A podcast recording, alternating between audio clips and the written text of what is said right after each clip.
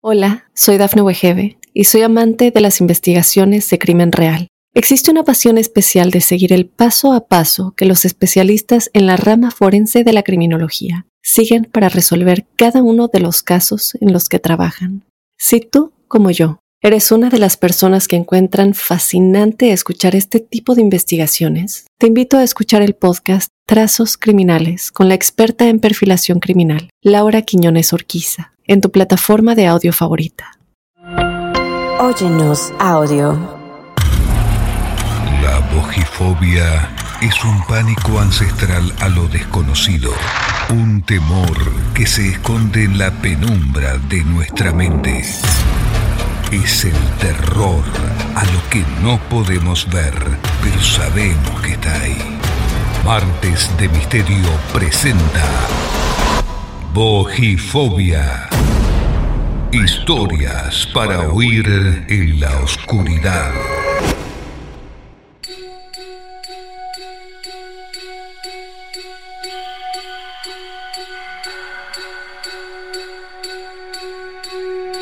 Buenas noches amigos y amigas de todo el mundo. Una vez más, desde Mar del Plata, Argentina, los saludamos y les decimos bienvenidos y bienvenidas a un nuevo encuentro que tradicionalmente llamamos Marte de Misterio, pero que aquí, una vez más, nos encontramos en modo bojifobia. Con esta presentación bonus de viernes, de celebración durante todo el mes de octubre en Halloween, hemos llegado ya al fascículo número 4. Cuatro episodios coleccionables en los cuales presentamos diferentes historias extras a nuestros estrenos de cada martes. Hoy se harán presentes otros dos protagonistas. Ellos van a inundar este episodio, les aseguro, de diferentes hechos paranormales que les ha tocado transitar en su vida. Situaciones tan incómodas en las que también están comprometidos integrantes de sus familias. El orden de apariciones nos lleva primero a conocer a Catherine. Ella vive aquí en Argentina pero es venezolana.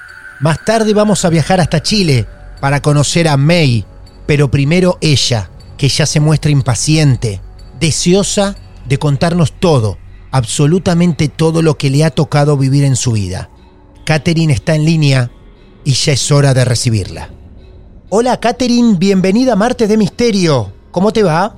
Hola Martín, todo bien, muchas gracias. ¿Cómo estás tú? Muy bien, muy bien, gracias. Tenemos una venezolana viviendo en Argentina hace cuánto tiempo? Hace cinco años aproximadamente estoy acá en Argentina. Bueno, ¿cuántos años tienes, Catherine? Tengo 29. 29 jóvenes años. De Venezuela al mundo, ella tiene una historia para compartir con nosotros en nuestro club de amigos. ¿La historia la traes de Venezuela?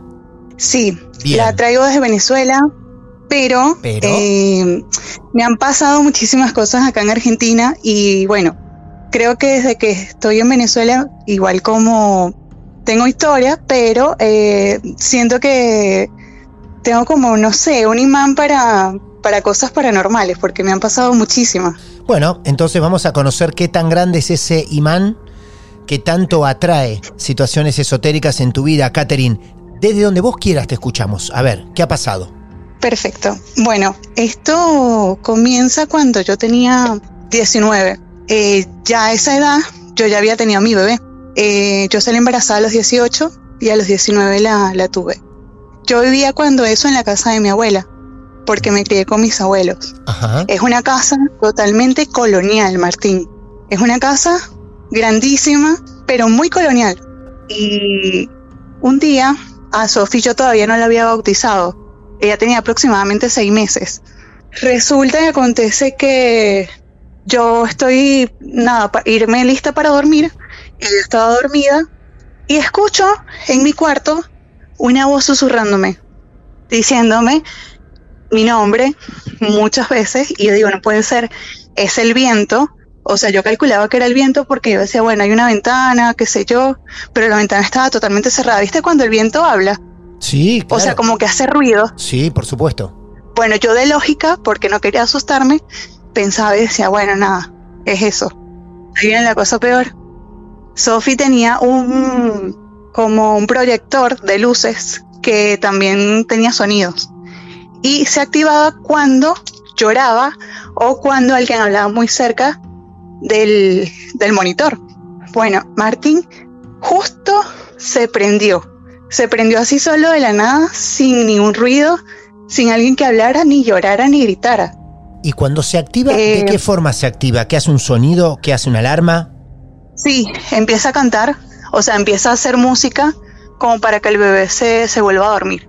Músicas de cunas, digamos. Ah, por Dios. Escúchame, espera. ¿Dónde? Eso estaba al lado de, de tu beba, de tu niña. ¿Bien? Sí, Perfecto. ¿Y ustedes estaban Sí. compartiendo habitación o esto ocurría en la habitación de ella? eh, no estábamos compartiendo habitación. La bebé estaba en la cuna Ah, y yo estaba en la cama. Dios, en la misma habitación entonces, vos sentís que algo te susurra, que algo te habla, y a los segundos, nada, a las milésimas de segundos, se activa ese sensor. Claro, y era una musiquita tipo esta. Tan, tan, tan, tan, tan, O sea, eso, de cuna. Ay, por Dios. Más tétrico Y todavía. aparte tenía luces. El coso ese tenía unas luces que proyectaban unos pececitos. Pero bueno, eso no era- eso era lo de menos. Lo de menos era que eh, eso se prendió y empezó a cantarse solo. Yo lo apagué, pero Martín se volvió a prender. Al rato se volvió a prender. Eso no había ocurrido nunca. No, Nunca. no, no. Jamás. O sea, la bebé tenía seis meses y nunca me había sucedido. Ahí es donde se me pone la piel, eh, o sea, de gallina y la garganta se me, como que se me traba toda y empiezo a tener como un nudo en la garganta. Totalmente un nudo en la garganta que no podía ni respirar, ni hablar, ni nada. Bueno, cuando fui a agarrar a la bebé, porque digo, no, me voy para que mi abuela, a la otra habitación, y le digo que me acompañe. O me voy a dormir con ella. Cuando voy a agarrar a la bebé, la cuna se cae. O sea, la agarro, pero la cuna se desvanece, o sea, se desploma, se cae al piso totalmente con todo. Pero la cuna tenía patas. Sí, era una cuna de madera, como si se hubiese desarmado completamente. Ah, eso es increíble.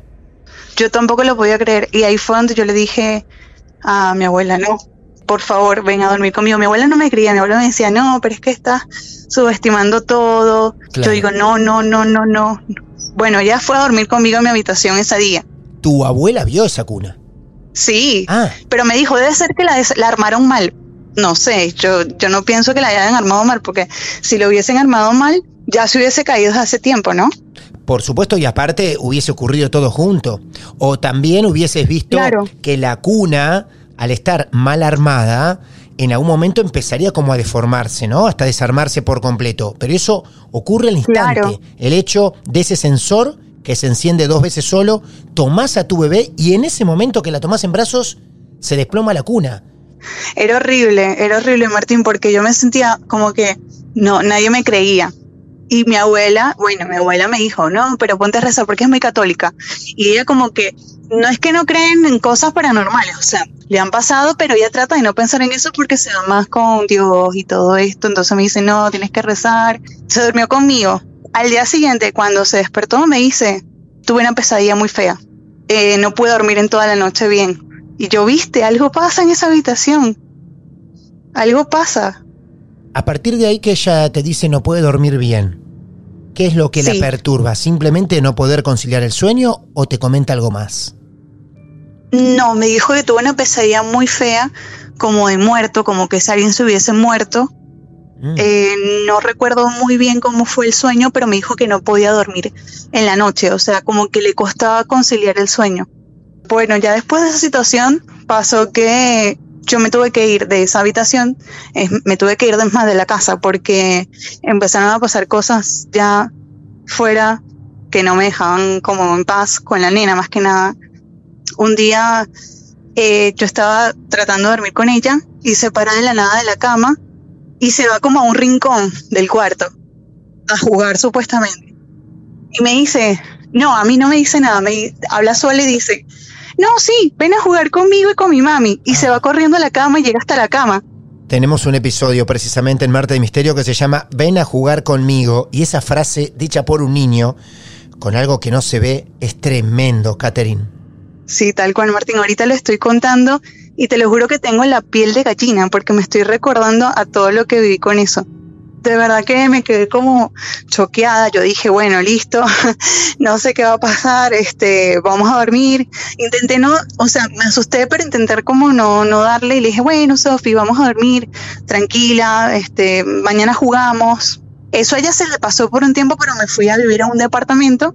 Pero ahí en ese departamento creo que nos siguió eso porque cuando ella estaba sola en su cuarto yo pensaba que era un amigo imaginario, porque la niña siempre hablaba con alguien, calculo yo que era un hombre alto, eh, ella estaba en su cuarto y yo le estaba haciendo el desayuno y empieza a hablar, no, sí, mi mami me está preparando el desayuno, ¿tú vas a querer comida? Entonces yo voy y ya le traigo el desayuno y le digo, ay, ¿con quién habla Sofi? Con él. Y la niña hace la mirada hacia arriba como si estuviese viendo a alguien alto. Alguien alto, claro. Yo me quedo como que no puedo creer. Y yo, Sofi, ¿quién es? Él, mi amigo. Pero después de eso, la bautizamos, no pasó absolutamente más nada. A partir que la bautizás, todo eso se calma, por lo menos con ella. Todo eso se calma, con ellas, tal cual. Vos hasta ese momento, ¿compartías la convivencia de tu bebé con tu abuela y quién más? Y con el papá. Con el papá de ese momento. ¿Y él qué decía? Sí. Él presenció algunas cosas, pero nada, él tenía miedo. O él sea, tenía miedo. O sea que él les creía a las dos. Sí. Y ahí no pasó nada más. Muy bien. Por unos años, sí.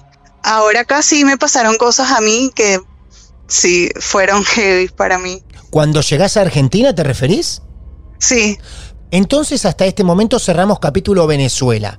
Las cosas empiezan a cambiar un poco a partir que la bautizás a tu hija y pueden vivir tranquilas en un departamento al cual se mudan.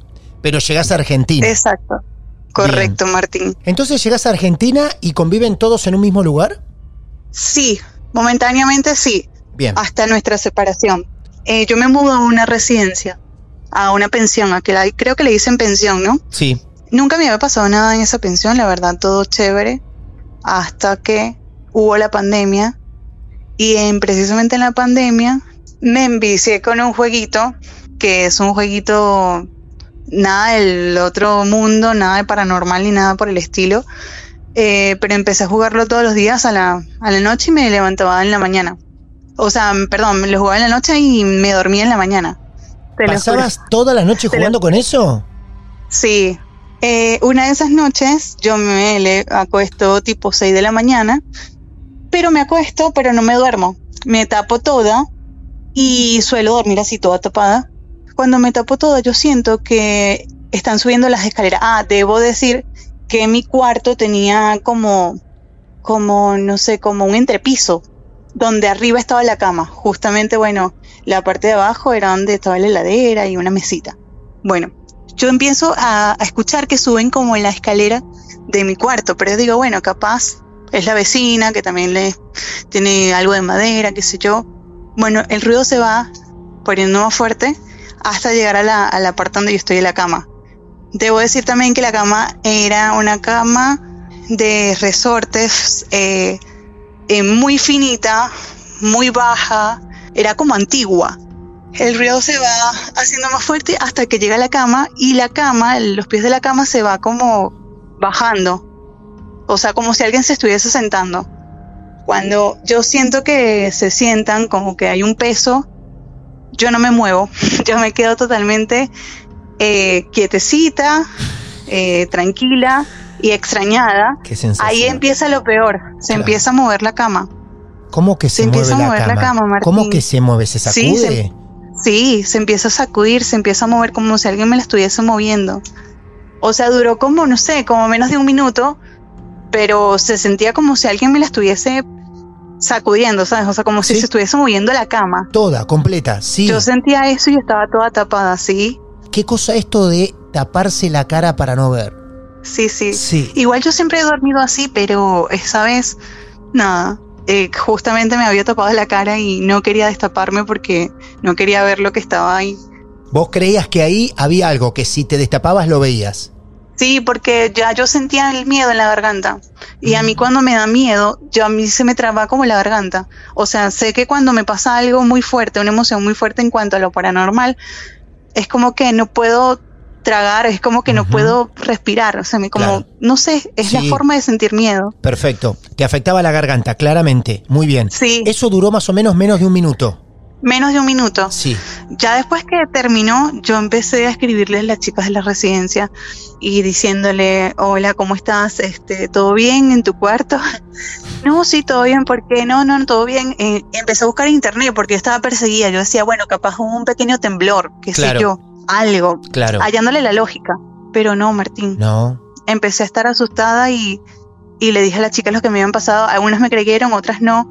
Y la que me creyó me dijo, echa sal en las cuatro esquinas de tu habitación y prende un saumerio. Todo el mundo como que, bueno, sí, tranquila, no pasa nada. No, sí pasa. Pasa. Yo decía, cámbiame de habitación, por favor. Nadie me cambió de habitación. Justo esa noche se fue la luz. Te podrás imaginar cómo estuve, con un miedo terrible de que me volviera a pasar lo mismo. Después en esa habitación me empezaron a pasar cosas como parálisis del sueño, y feos, parálisis de sueños feas que te digo que incluso había una mujer como medio desnuda, flaca, muy, muy huesuda, muy huesuda pero con el cabello largo. ¿Estaba en tu habitación ella? ¿La veías ahí? sí. Y yo traté, viste que, no sé, no sé si todas las parálisis del sueño son iguales porque uno no se puede mover. Claro. Yo en mi parálisis del sueño intentaba moverme eh, y todo me parecía súper lento o sea, porque quería escapar de, esa imagen que estaba viendo. Y cuando intento no verla, intento darme vuelta para el otro lado de la cama, eh, está ella justamente ahí. O sea, la estoy viendo del frente del otro lado de la cama, pero cuando me intento dar vuelta, en mi parálisis del sueño, la veo a ella acostada frente a mí. ¿Acostada? Acostada frente a mí. ¿Sobre la cama? Sobre la cama. ¿Habrá sido eso lo que se subió aquella vez sobre la cama? Me quedé pensando justamente eso muchos días, pero la verdad no, no quisiera saberlo. No. Eh, ¿Y esto se va calmando o todo lo contrario a medida que van pasando los días? no, todo lo contrario. Empiezan a sucederme cosas feas. O sea, no, no, no empiezo a tener sueño para nada. Empiezo a tener miedo. No quería quedarme sola. Eh, a veces me iba al cuarto de mis compañeras. Em, y una vez una amiga cristiana me dijo, no, vas a empezar a orar, vas a empezar a rezar. Eh, bueno, empecé a hacer eso, Martín, porque la verdad me quería sacar todo eso y hasta conseguir otra habitación yo no podía. Bueno, empecé a orar todas las noches, a rezar. Hubo una vez, después de tanto rezo y tanta oración, soñé que se estaba incendiando la pensión y que había alguien en mi cuarto que me decía que yo era de él, que yo le pertenecía a él y que no me iba a dejar ir. Yo en el sueño supuestamente le dije que no, que yo no era de él, que yo me iba a ir. En el sueño ya yo había salido de, de la pensión y dejé que se quemara todo. Y allí, después de eso, no sucedió más cosas. O sea, ahí terminó como mi pesadilla de todo esto. A través del sueño encontrás una liberación. Muy curioso eso. Sí. ¿eh? No quisiera volver a eso, pero desde ahí como que tuve un pequeño trauma y todos los días, o sea, antes de dormir, me, me acuesto viendo muñequitos, comiquitas o series o lo que sea, porque te lo juro que me quedé traumada. Es increíble porque aparte trasciende fronteras, no es algo que quedó en aquella casa donde vivías en Venezuela.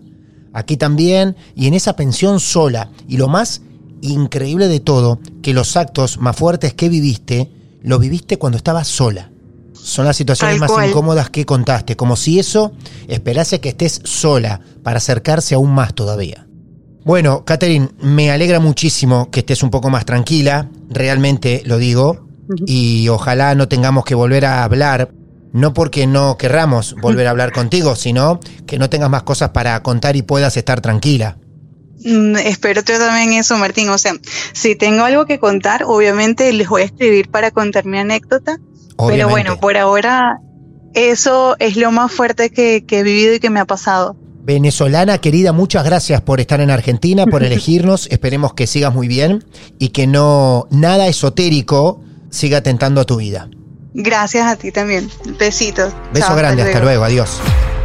Hola, soy Dafne Wegebe y soy amante de las investigaciones de crimen real. Existe una pasión especial de seguir el paso a paso que los especialistas en la rama forense de la criminología siguen para resolver cada uno de los casos en los que trabajan.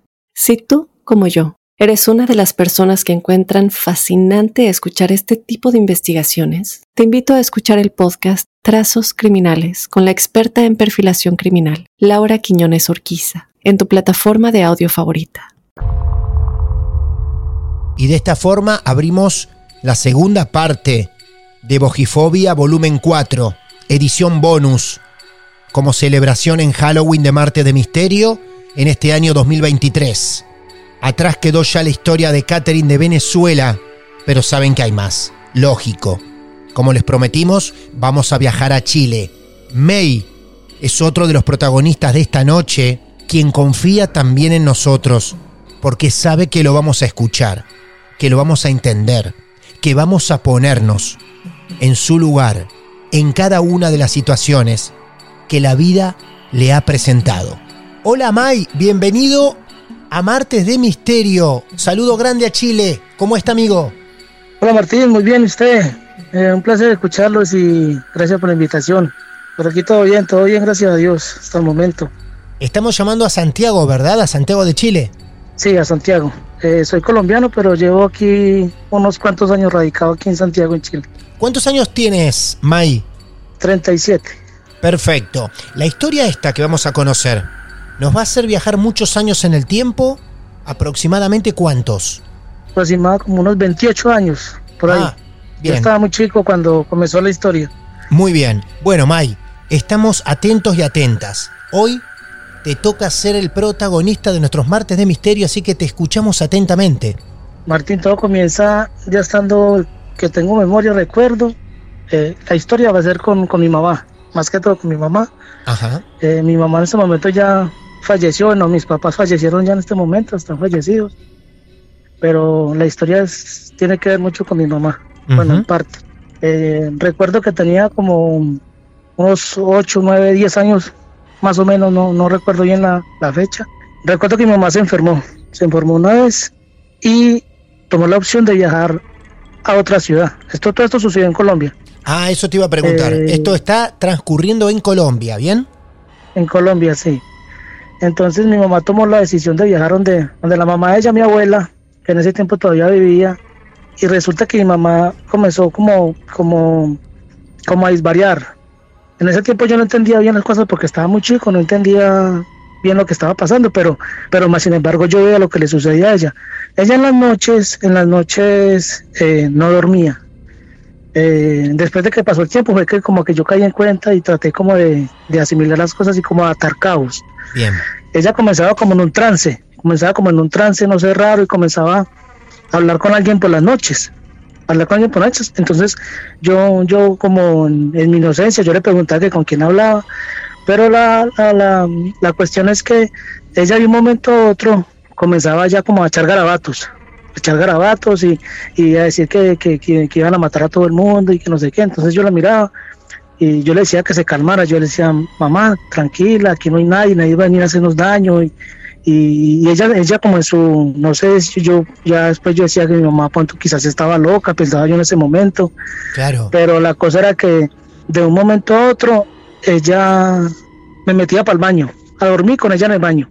Quiero detenerme y detenerte un poquito en el relato si me lo permitís, porque en este afán de contarnos todo, venimos enterándonos de cosas muy fuertes. Primero te pregunto, vos tenías nueve años nada más y escuchabas que tu mamá hablaba sola por las noches con alguien en la habitación?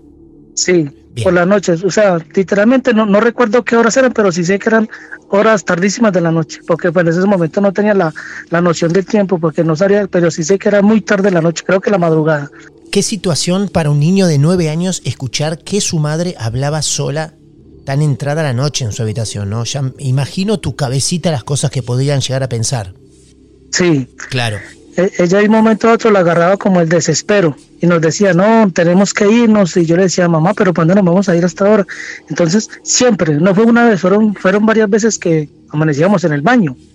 Nos metíamos al baño y ahí dormíamos en el baño. Quedamos en, en, la ducha, ahí en la ducha, en el piso. Ahí tiraba las cosas ella y ella y yo solos dormíamos ahí con ella también empezaste a descubrir que hacía garabatos Dec- decía, sí, le- le- no sé a quién le hablaba, le hablaba a alguien al viento, así, Ajá. pero, pero, pero no era que le hablara. Ella, ella se sentaba en la cama y comenzaba como, como no sé cómo escribirlo, como, como, como, como, o sea, literal, literal, no, no sé si estoy exagerando, pero la tira era como, era como si alguien la, como, como si algo la, la poseyera, porque Claro. ella comenzaba como, como, con, como, comenzaba con, con un temblor en el cuerpo extraño. Por Y supuesto. yo la agarraba, yo la abrazaba, yo le decía, y yo le decía que se que tranquilizara, que pues que no estaba pasando nada, pero pero ella ella comenzaba a decir garabatos, a, a hablar a, a hablar cosas, una- o sea, incoherencias que no estaban pasando. En ese momento, ¿quién vivía en la casa? May. Mi abuela y otra tía, pero pues le tiro un dato. Sí. La casa donde mi abuela vivía era compartida eh, con mi- yo tengo tres tías, Sí. son tres tías. La casa era dividida en dos, pero la casa eh, se dividía por el patio, se- perdón, se conectaba por el patio. ¿Sí me entiende? Usted, usted podía, podía- pasar de una casa a la otra por el patio, pero en el patio había una batea, había una batea y por esa batea se pasaba usted de un lado a otro. Atrás del patio había un terreno muy muy grande, eso, eso era como una propiedad privada y había un muro como de por ahí de, de unos 15 20 metros de alto, era muy alto. Bueno, la cuestión es que mi mamá con todos esos ataques y todas esas cosas que le daba, porque pues, yo, lo, yo le decía que así que eran ataques, porque no sabía nada hasta el momento. Bien. La, la cosa fue que la hermana de mi mamá, al ver esa situación, llamó, digámoslo así, a una curandera, una bruja, no sé. Ajá. La señora fue, esta señora fue, compró, llevó un poco de hierbas, no sé, le hizo unos baños a mi mamá, unos regos y todo eso. Ella le puso unas hierbas debajo del colchón y le hizo unos rezos y que no sé qué. Y mi mamá después de eso, ella se, se compuso un poquito. Ah, bueno. Atención, es un gran dato Eso se le- ese, ¿eh? Sí, eso se, le- eso, eso se le fue, Bien. Yo ahorita le comentaba a mi esposa antes de que hiciéramos la entrevista, le comentaba a mi esposa que Sí. esto, o sea, esto lo sabe muy poca gente, esto no, Claro. esto no salió a la luz. Unas cosas poquitas sí, pero Bien. lo, lo que le voy a contar es poca gente la que la conoce. Uno de estas cosas no las comenta con nadie, pues porque típico lo que dice todo el mundo, no, estos son puros cuentos y, Claro. y pues solamente como el dicho, pues solamente lo, lo, lo, lo, lo, lo vive y lo conoce quien lo vive. Gracias por esto, por confiar en nosotros, por querer compartir con nosotros este momento. Te quiero preguntar lo siguiente para ordenar este relato hasta el momento. ¿Tu mamá se muda con tu abuela, como nos contabas al principio, porque ella tenía una enfermedad o porque le pasaba esto?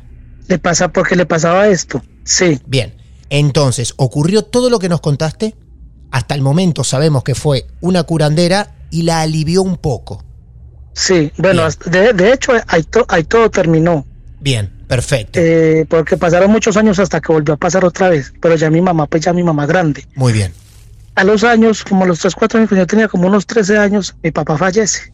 Y la casa en que nosotros vivíamos, eh, el gobierno dio un subsidio en dinero, entonces la casa la reconstruimos completamente.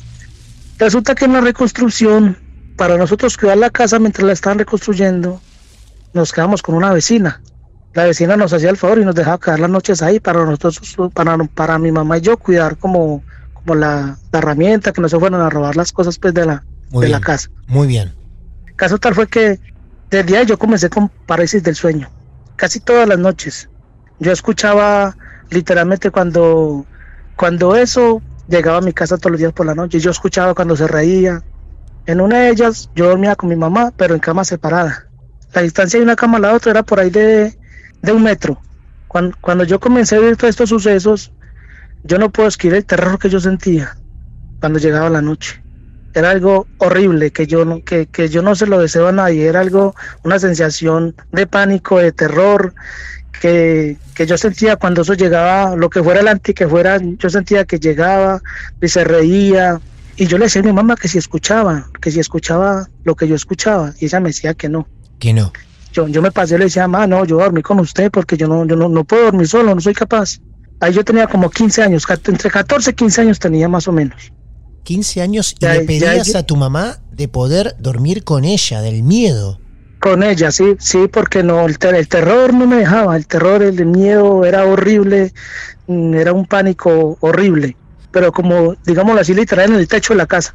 Yo escuchaba una risa horrible, una risa, no sé, que me, que me, que yo creo que hasta el momento que yo vuelva a escuchar una, una risa de esas, me cala los huesos. ¿Y tu mamá te creía cuando Bueno. le decías esto?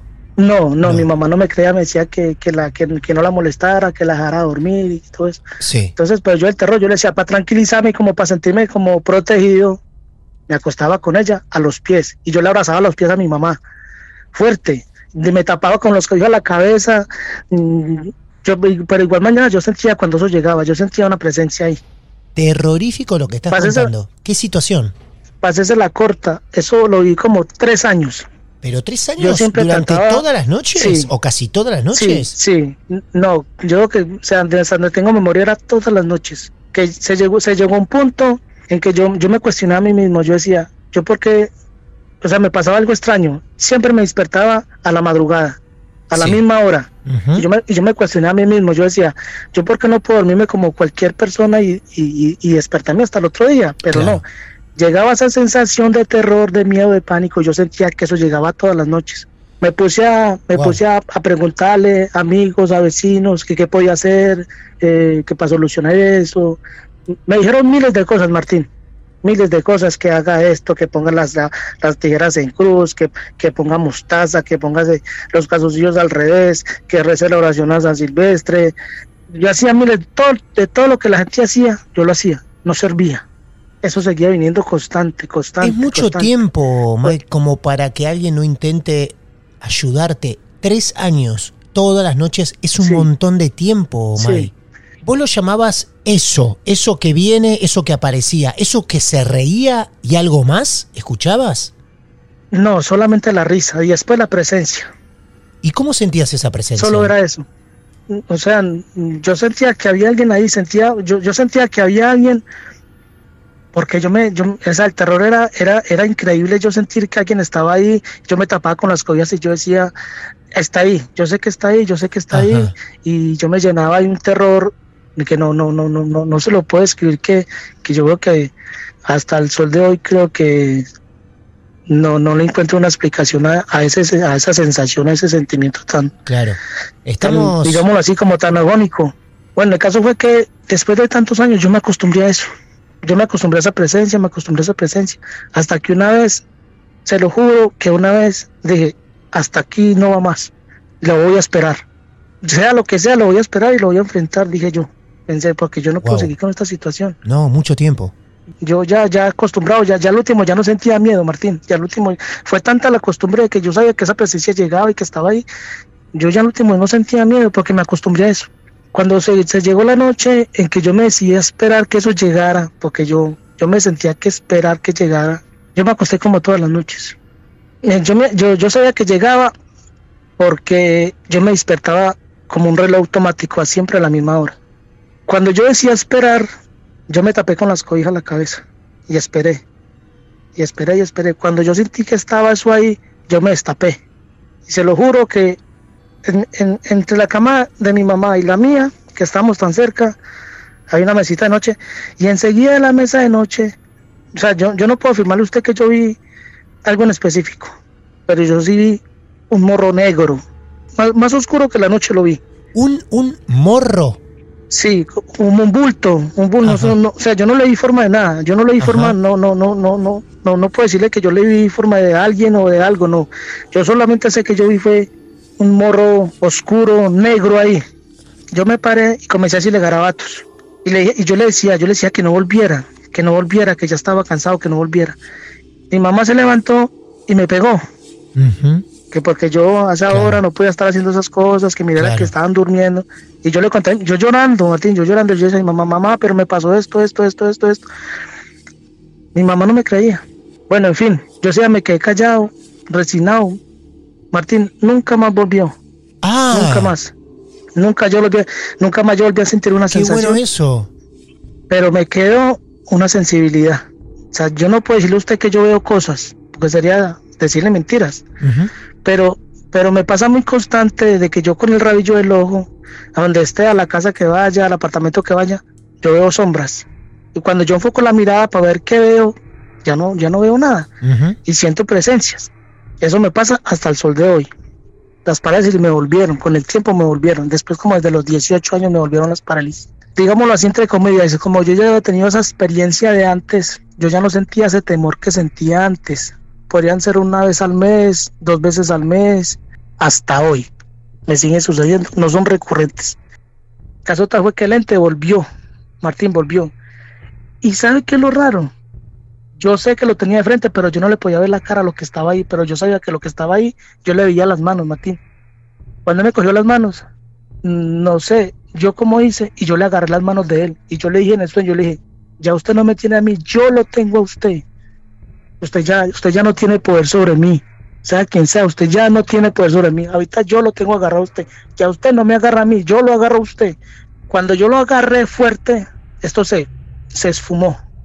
Y Martín, cuando yo me desperté, ya en mi cama, en mi cama, yo estaba desnudo. Yo dormía solo, yo vivía solo. no entiendo cómo pasó eso. No entiendo, no entiendo cómo pasó ese suceso. Una parálisis tras otra hasta el día de hoy. Eso, eso lo llevo hasta el día de hoy. Hasta el día de hoy. No es menor que este mundo te tiente, querido amigo Mai, por todo lo que has atravesado, sobre todo con tu mamá, las parálisis, que algún día alguien va a poder explicar este efecto maravilloso o no de las parálisis del sueño. Alguien podrá en algún momento definirlo de la manera más cierta posible. Lo cierto es que siguen ocurriendo. Bueno, Mai, Gracias por habernos confiado todo esto que nos has contado de una manera tan pasional porque cada punto que nos contaste parecía que lo volvías a vivir. Y desde Argentina, un saludo muy grande, que pase por Colombia y que llegue hasta Chile, ¿sabes? Un placer inmenso, un gusto enorme que me hayan llamado y un saludo hasta Argentina. Martín, muchas gracias, muy amable, un abrazo. A usted, mi querido amigo, gracias. Muchas gracias. Y así, amigos y amigas, hemos cumplido una vez más con lo adeudado, con lo que les prometimos con esta forma de celebrar Halloween en este 2023. Cada viernes publicar un episodio extra, a los cuales llamamos Bojifobia. Cuatro episodios que reunieron a ocho protagonistas diferentes para que entre todos nos regalen un cóctel paranormal brillante, incómodo, increíble, como tanto nos gusta disfrutar en Marte de Misterio. Ojalá hayan disfrutado cada episodio tanto como nosotros al producirlos. Mi nombre es Martín Echevarría, arroba Martín de Radio. Pueden escribirme en mi cuenta personal en Instagram o desde las redes de Marte de Misterio. A través de un mensaje directo nos dicen que cualquiera de todos ustedes tiene su caso real para compartir con nosotros y entraremos en contacto inmediatamente, porque hay muchísimo más para compartir. Cada uno de sus relatos nos mantiene con vida, porque es la única forma de poder decir sinceramente que cada episodio nuestro está basado en hechos reales, sin guiones, sin red.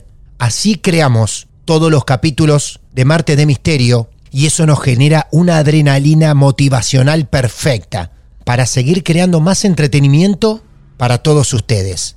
Gracias, el próximo capítulo está acá nomás. Solo tienen que poner play y volver a encontrarnos una vez más en este club de amigos de lo esotérico. Muy buenas noches. Atrévete a escucharnos de noche. Es divertido asustarse a veces, ¿no? Martes de Misterio.